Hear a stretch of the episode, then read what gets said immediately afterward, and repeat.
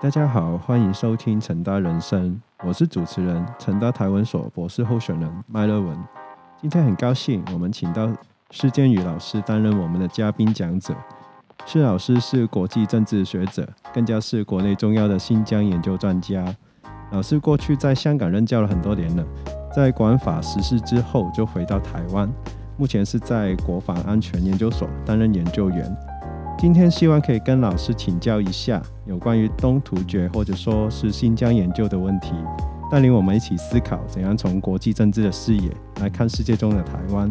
啊，施老师你好，你好。呃，我第一个问题想要请教的，这是一个关于命名的理清的问题，因为过去我们通常或者我刚刚也不小心，就是我们通常都会讲是新疆嘛，然后最近几年好像越来越常看到一个名字叫做东突厥斯坦。然后我因为我是一个海外人啊，那在当下的脉络之中，我通常看到就是两个不同命名，命名是用来表达不同的政治立场，特别是对于中国的态度。那我想要问的问题是，如果从一个长的历史纵深来看的话，新疆跟东突厥斯坦这两个词语，其实分别代表怎样的史观或者说是价值判断呢？然后东突厥跟突厥、土耳其这几个大家可能比较熟悉一点的词语，又有怎样的历史关系？个字的概念或这个词的概念，刚才讲那个东突厥斯坦，可能呃几百年都有了。嗯，最早可能是阿拉伯人，呃，他开始把伊斯兰教传入这个地方的时候，那就会远追到唐朝去了。嗯，呃，中国的唐朝去了。嗯，那这个都可能算一算都有一千年了。然后阿拉伯人来了这边之后，不知道这个地方叫什么地方，他当然要给这个地方取一个名字。嗯嗯。那如果呃这样算的话，这个概念在那个时候只是一个用学学术一点的角度来讲的话，可能是一个他称。嗯。是别人给这个地方的一个称呼，不是这个地方那里的人自己自己称呼自己。嗯嗯嗯。是是是这样的一个一个名称。那阿拉伯人完了之后。呃，波斯人也也来。事实上，中亚这个地方受波斯影响非常大。嗯，现在过的很多的节日，事实上是波斯的节日。嗯，而不是阿拉伯，因为毕竟阿拉伯太远，阿拉伯把宗教带过来而已。嗯，那当这个是讲很远，呃，实际上那个地方的人，因为这个是他称，他们也不会自己觉得这自己是什么东突人或者那个，到现在这个都还有还有很大的问题。嗯。很多的时候，可能只是用自己的家乡那个地方的地名来讲，说啊，我是哪里人。而这个情况到现在为止，事实上都还没有结束。呃，你今天到了呃，譬如说哈萨克斯坦去，如果有一些呃新疆来的维吾尔人，呃，在哈萨克斯坦，他们还是用自己的家乡呃作为呃认同来区分。呃，我是和田人，尤其是新疆的北边。譬如说，呃呃，那个伊犁，那根本就是跟他很遥远的地方，比台北跟高雄的那个认同还，台北高雄其实没有太太大差异。嗯，那可是那个和田人跟那个伊犁，他把伊犁人认为是另外一群人。嗯，呃，而且呃，根本不是不是自己人，不是自己同胞。嗯，呃，等等，那这个词语的出现其实很很晚近。如果把它带到政治史的概念里面来讲的话，当然一般人为人所知的就是乾隆呃打到新疆去，因为新疆的一些所谓的游牧民族，那个帝国君王叛乱不服从，所以乾隆就呃西征打到这个地方去。这个研究的著作蛮多了，呃，最有名的一本可能就是那个呃。China marches west，那这个都推到呃十八世纪去了。那十八世纪乾隆打完这个新疆之后，他那个时候称呼，因为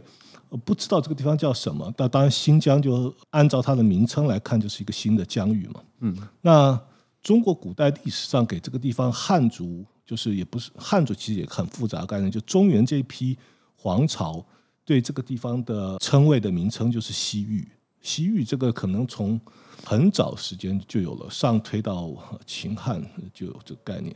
那乾隆当时讲的这个地方是西域新疆，他在他的那些呃清朝留下来的那些原始材料里面，他刚开始是称这个地方叫西域新疆，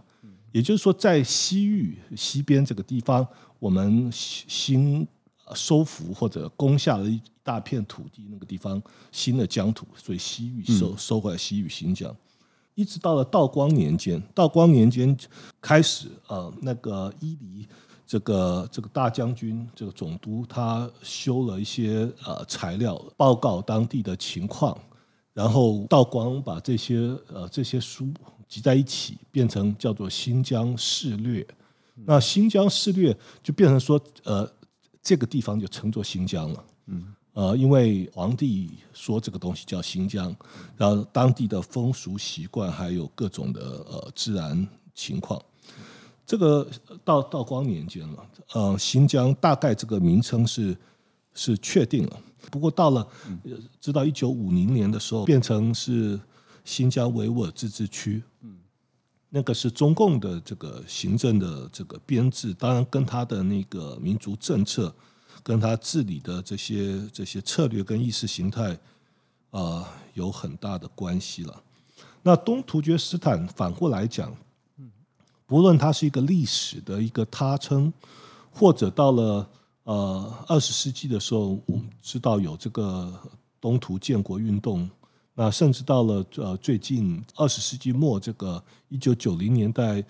呃，苏联瓦解之后，又有人开始提这个概念，讨论这个建国运动。不过，这个运动到现在来讲，呃，如果我从一个旁观者的角度来看的话，这个还是一个想象中的这个运动。毕毕竟，呃呃，你走到任何世界任何一个地方，不会有人告诉你他是东突人，嗯，他也不会告诉你他是东突厥族，也没有这个概，也没有这个族。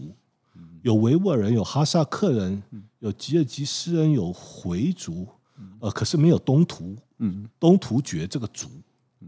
突厥族是有这个概念，可突厥族现在变成是一个很很空泛的东西，呃，因为它跟所谓的政治认同结合不在一起，嗯，那东突厥族更更没有这个。这个概念，所以这个呃，我说它还变成一个政治想象，非常遥远的政治想象。那这个东突厥为什么要用这个用这个东西说我来建一个东突国呢？或者东突厥国呢？这还是一些精英，不管是宗教精英或者是政治精英，他们的想象，因为他们想的可能稍微远一点。他认为说，如果用用维吾尔，嗯，用我们建一个维吾尔斯坦好不好？不是没有人这样想，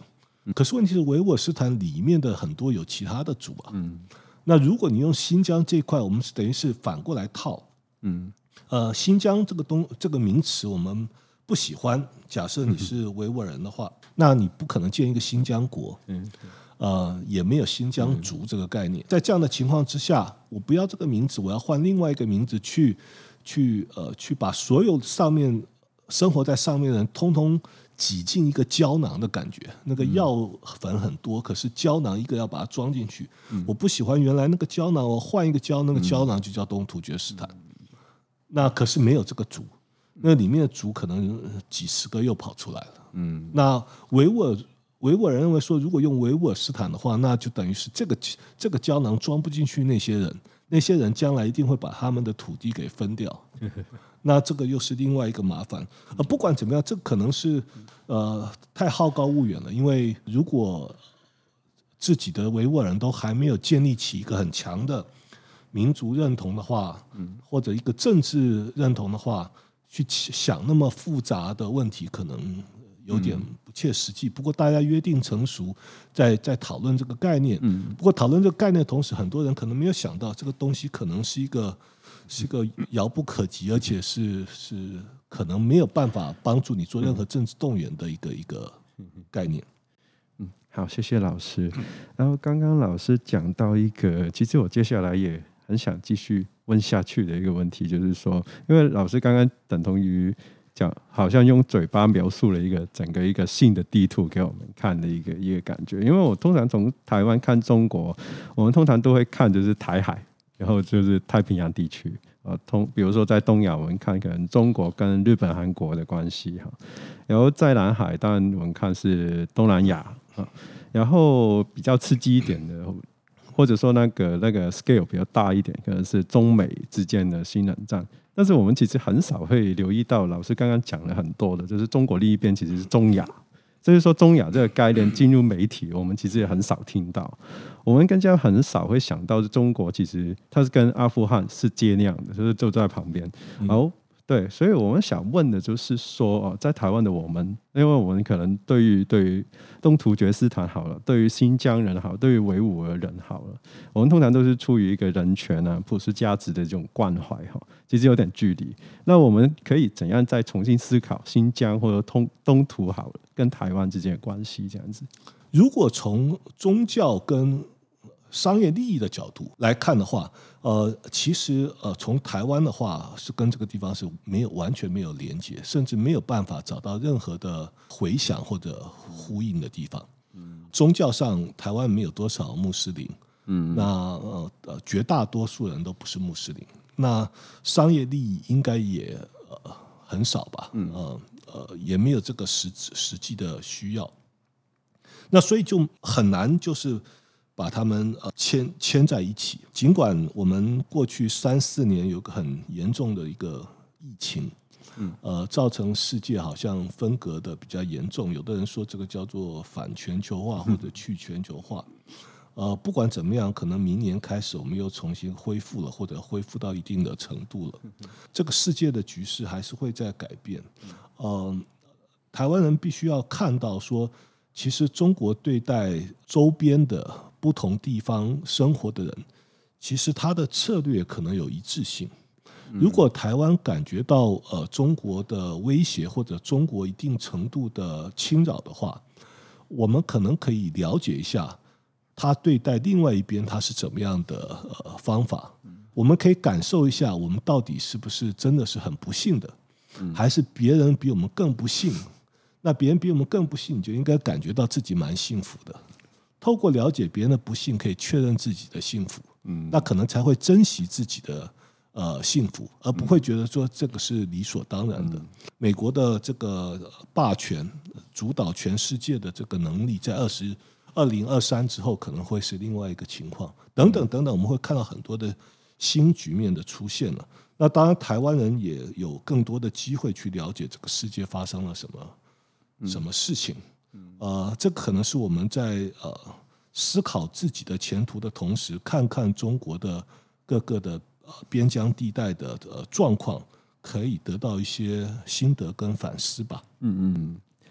那其实我们在我记得在反送中运动初期的时候，哈，就刚刚聊起香港，然后我们那个时候香港人还会讲今日新疆，明日香港。呃，刚刚老师闲聊的时候也说，其实可能已经是今日新疆，今日香港。那如果更早一点的时候，就是二零一四年太阳花运动啊，香港那个时候雨伞运动啊。那如果大家还有印象的话，那那个时候我们也会讲今日香港，明日台湾。那老师会怎样看待啊？作为一个国际关系或者国际政治的一个研究者来看，怎样看这一类型的有点比喻性的一种类比的讲法？从另外一个角度来分析，我们不去做描绘一些现实的话，这样的比喻其实不是没有道理的，而且在过去的十年可能越来越有道理。嗯，我不管讲的是哪个地方，今日或者明日，基本上是一个时间的一个改变，然后后面那个是不管香港、新疆、台湾是一个地理，呃，一个中国边陲的一个地理的一个一个置换。其实一个概念就是在讲说，呃。中国的控制越来越呃严格，越来越严苛。呃，今天的对这里的严苛，会变成明日对那里的严苛。那重点反而变成就不是说哪个地方了，反而是那个严苛本身到底是什么内容？嗯，他要控制什么？他真的不在乎原来那个地方有的价值，或者是资源，或者是可以帮助中国的任何的内容吗？他为什么可以完全把它抛弃掉？新疆不是呃，虽然我讲说在研究上或者国际政上不关系它，可是对中国并不是没有意义的。嗯，可是他为什么呃一九五零的时候不用这个方法来对待新疆？可是到了二零二零的时候变成是这个样子，所以当然是有背后的原因。那那个原因讲又讲了天 天荒地老，我们讲严苛本身哈，嗯。严苛本身这三个地方有一个同样的一个问题，嗯，呃，他们不知道中共统治然后中共要的是什么？呃，新疆在过去七十年，他认为他民族区域自治，他可以享有一些特权，那些特权是上海、天津、广州人享受不到的。嗯，而那个特权也是中共把他们纳入版图的一种承诺，这写在中华人民共和国宪法里面的。嗯，这是你答应我的，不是我跟你要的。嗯，那你答应我的东西，你要做到，你不是说你不做到，可是中国他中共没有准备做到，他也做不到。习近平上台之后，他对于这个这个概念，他认为说过去其实他没有直接的讲，和实际上的作为就是过去的那个政策已经过去了，呃，那个宽松的或者那种原来的设计其实不符合二十一世纪的中国需要的。这也是为什么我刚才讲说二二零二三年会变成是二十一世纪的元年，因为中国已经准备把过去的东西全部推翻掉了。他要的呃新疆的乌鲁木齐。台湾的台北，那当然跟香港的中环这些政治精英在当地想的东西，要跟上海的政治精英想的是一样的，商呃商业精英也是一样，所以他要必须要重新统一这个所谓严苛严苛的控制。当然，从他的角度并不见得是严苛，那个是理所当然的事情。而那个严苛最最最后的标准是什么？对于精英跟对于社会一般老百姓，因为社会老百姓不不需要知道这么多。对于社会老百姓，其实，在香港这个面目前面对的问题，其实香港是刚走进这个这个呃范围里面，台湾没有，台湾还没有，新疆已经进去很久一阵子。要是什么？就是呃，香港老百姓过去的那个，从一九九七到现在，可能都一直在讲法治啊，然后法治是香港社会的核心价值，然 后这个喊成已经变成口号了。嗯，然后呃北。北京现在是要告诉香港，尽管他没有直接的说出来，他告诉你，或许法治是某一个重要的香港核心价值，可是服从中共的领导是更高的价值。呃，服从领导的意思就是说，你是你是你是一个接受者，你没有资格去讨论中共应该怎么领导你。呃，所以你服从嘛，你不要质疑。他给你的决定是有任何的有什么样的问题或者缺点，或者是呃不符合你的需要的地方，反正你就是服从。你不需要讨论争辩这个东西到底是不是对的，或者是错的，也不要讨论这个东西合不合香港当地的这个法律的体系，因为那个已经不是 first priority，那个 significance 已经降低了，嗯，priority 已经降低了。可是香港人还没有学会。我我在反送中的时候，不断的在看年轻人还有不同的社会精英在讨论这个合不合法，这个合不合理，没有要告诉你这个，他是在透过这个过程告诉你不合法不合理才是真正的你应该了解的。你反正你就不应该那个东西是一个是一个你不应该触碰的东西。嗯，你要无条件的服从北京给你的任何的指令。香港的特首在做这个事情了，现在在做这个事情。维吾尔人也也跟你讲说，你承诺我这么多东西，做这个民族区域自治，好像你从来不做，然后你一直在改变我的一所有东西。我稍微要求多一点，你就说那个东西是恐怖主义等等。过去二十年，呃，或者是呃，中共官方的论述就是三股势力，呃，什么分裂主义、呃，宗教极端主义、恐怖主义三股势力等等。那中共就说不要再啰嗦了，啊，我帮你统一一下，统一的方法就是把你的脑袋重新的统一一下，把你的日常生活给给改变一下。这个香港人可能不需要面对这个问题，可是呃，新疆呃需要面对。就像我们刚才讲的那个整个中原跟所谓的西域的那个生活文化呃语言是完全不一样的，所以北京再把它调整成跟东边一样。呃，很重要的在教育营的一个工作就是，呃，让他们学习呃所谓的普通话，现在叫做国家通通用语言，国家通用语言也就是国语吧，台湾讲的国语，台湾国语是呃简化了，中中国把它再拉长一点，现在有专门法律规定，这个国家通用语言，也就过去讲的普通话，语言是很重要的。另外就是呃，把他们从一个非工业社会的生活形态，给全面的转变成是一个呃工业社会的这个一份子应该有的生活纪律。所以他们才会有 full force labor 这个问题，强制劳动。嗯，那香港当然它是要调整香港人对对呃整，香港当然工业社会是没有问题，可能都还都跑到后工业社会去了。可不管怎么样，要把你的那个政治认同给全部给呃扭扭转掉，你不要再跟我讲法治。中国的法治是在中共之下的法才叫做才要实行，而且中共。之上的那个东西，呃，不是法律可以管的。嗯，香港人在过去的二十几年没有搞清楚这个问题。嗯，可是台湾人有没有看到这个这些新疆跟香港人的痛苦，然后有一些呃深刻的反省？主要生活形态不一样，呃，而且台湾的这个被